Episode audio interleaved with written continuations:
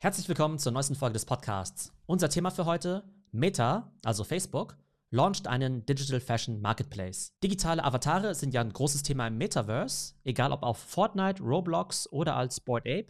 Wir suchen zunehmend nach einer digitalen Identität, mit der wir uns identifizieren können. Und damit wir eben auch im Metaverse richtig stylisch rumlaufen können, glauben viele Unternehmen, dass Digital Fashion ein Milliardenmarkt wird. Und Meta hat jetzt eben seinen Digital Fashion Marketplace angekündigt auf dem man seine Avatare mit Digital Fashion Items von Brands wie Prada oder Balenciaga einkleiden kann. Kurz zur Erinnerung, seit Februar kann man auf Instagram eben seinen eigenen Avatar erstellen. Das könnt ihr euch so ähnlich vorstellen wie die Memojis bei Apple oder auch die Bitmoji bei Snapchat. Und zwar ist es ein bisschen versteckt bei Instagram. Man geht auf Einstellungen, auf Konto und kann dann seinen Avatar zusammenstellen. Und da kann man ziemlich viel customizen, also die Hautfarbe, die Haarfarbe, die Frisur, ob man eine Brille trägt, ob man Schmuck trägt ob man Make-up trägt und natürlich auch digitale Fashion. Ich glaube, die sind bislang noch nicht so wirklich abgehoben. Wie gesagt, die gibt es schon seit Februar und ich habe die ehrlich gesagt noch nicht so wirklich gesehen. Mir ist auch noch nicht so ganz klar, wo man die einsetzen kann. Ich habe mir mal meinen zusammengebaut, aber ich weiß auch noch nicht genau, wo ich die jetzt eigentlich benutzen kann. Ich denke, die werden innerhalb des Meta-Ökosystems natürlich einsetzbar sein,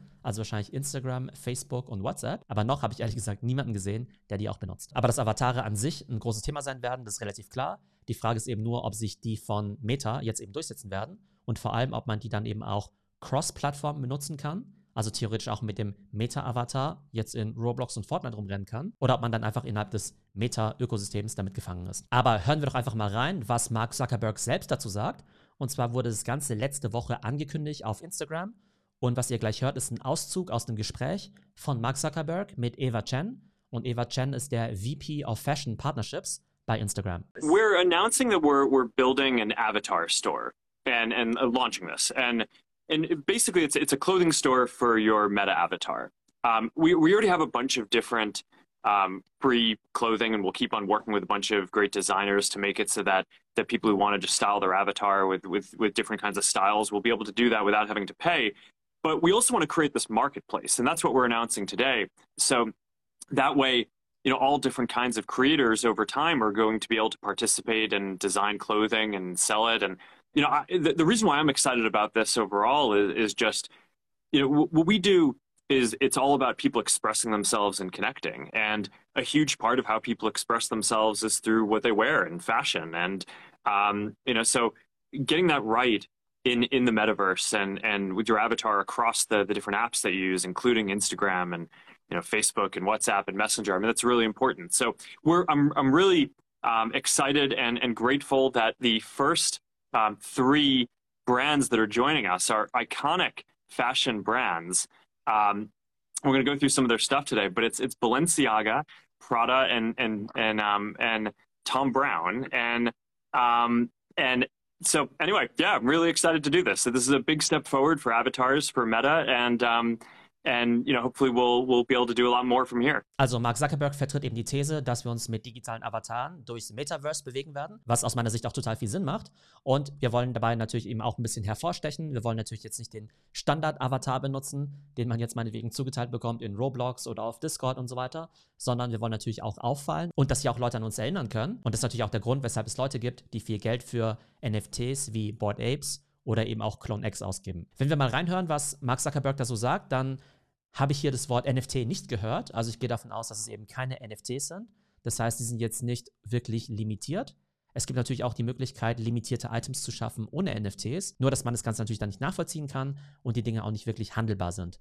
Das heißt, Mark Zuckerberg spricht zwar von einem Digital Fashion Marketplace, aber ich glaube, es wird eben nicht ein Marketplace sein wie OpenSea, wo eben die Creator was verkaufen und dann die Kunden das eben weiterverkaufen können, sondern für mich hört es sich eben so an, dass dann eben eine Marke wie Prada dann sagen kann, hey, wir verkaufen jetzt ein Item für einen Betrag X. Die User können es eben kaufen. Aber ich glaube, es wird eben nicht dieses Web3 und NFT-Konzept sein, dass dieses Item wirklich dir selbst gehört, weil dazu bräuchte man ja den Eintrag auf der Blockchain, also NFTs, sondern man kauft sich quasi das Nutzungsrecht für diese digitale Fashion, aber man kann es eben nicht wirklich weiterverkaufen. Das heißt, das Ganze erinnert eigentlich eher an den Ansatz, wie wir ihn schon seit langem kennen, bei Plattformen wie Roblox oder Fortnite. Daran ist ja an sich jetzt auch nichts verkehrt, damit verdienen die auch viel Geld aber es hat eben erstmal relativ wenig mit Web3, NFTs und wirklicher Decentralization zu tun. Er spricht auch von den Plattformen, wo man das Ganze nutzen kann. Er erwähnt eben Facebook und Instagram und WhatsApp, aber er sagt eben nicht, dass das Ganze portabel sein wird, was ja auch wiederum gegen das Metaverse spricht. Also offenbar haben die jetzt nicht unbedingt vor, das Ganze kompatibel zu machen mit Roblox oder Sandbox oder eben auch Fortnite. Also wie gesagt, das Ganze ist dann meinetwegen Metaverse, aber hat eben mit Web3 jetzt nichts zu tun. Hören wir mal rein, was Mark Zuckerberg sonst noch so zu sagen hat. I, I think we, we just wanted to start off with some of the best of the best designers, right? And I mean, you know, we were talking about before we we started the live how you know it's like Demna can sell. You know, he design any anything that they, that they're, they're doing. It's like they'll just sell out, and it's you know, so if they you know they're doing a a, a moto suit, it's like I'm sure a ton of people are going to want that. Um, but you know, it's and and to be able to kind of see the fashion work that we're doing in the metaverse with that kind of high quality stuff.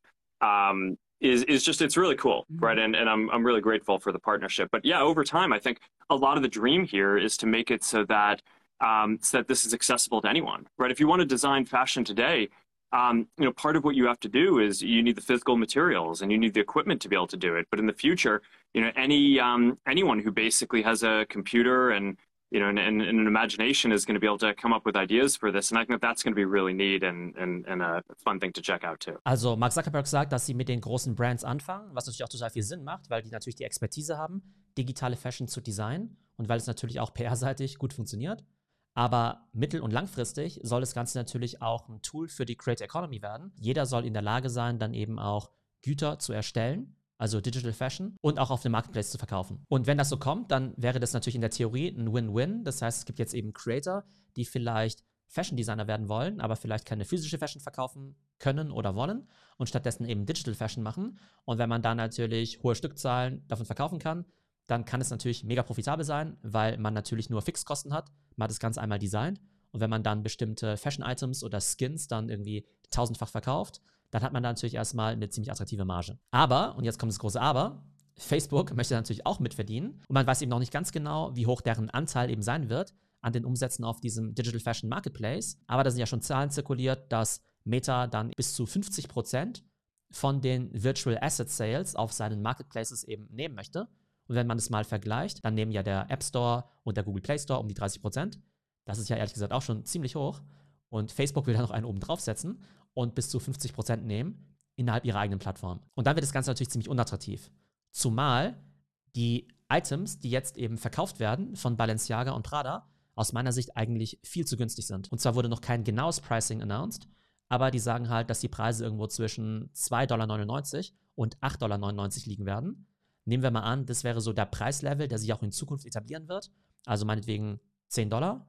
Und Facebook nimmt dann immer die Hälfte davon, dann bleibt ja für den Creator nicht so wahnsinnig viel übrig. Man muss natürlich dann schon ziemlich große Stückzahlen verkaufen, damit das Ganze mega profitabel wird.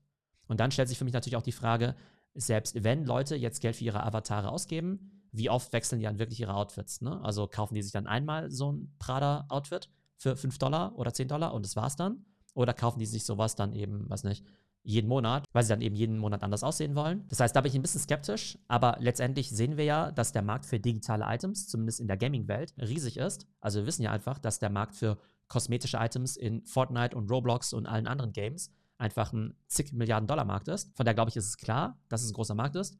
Die Frage ist eben nur, inwiefern sich das dann eben auch auf Avatare übertragen lässt, die eben außerhalb vom Gaming-Kontext genutzt werden. Und da könnte es natürlich beide Szenarien geben. Entweder die Leute geben viel mehr Geld aus, weil jetzt eben Leute sagen, hey, ich will mir irgendwie super teure Items kaufen, um bei der virtuellen Fashion Show, bei meinem virtuellen Event im Zoom-Call mega cool auszusehen.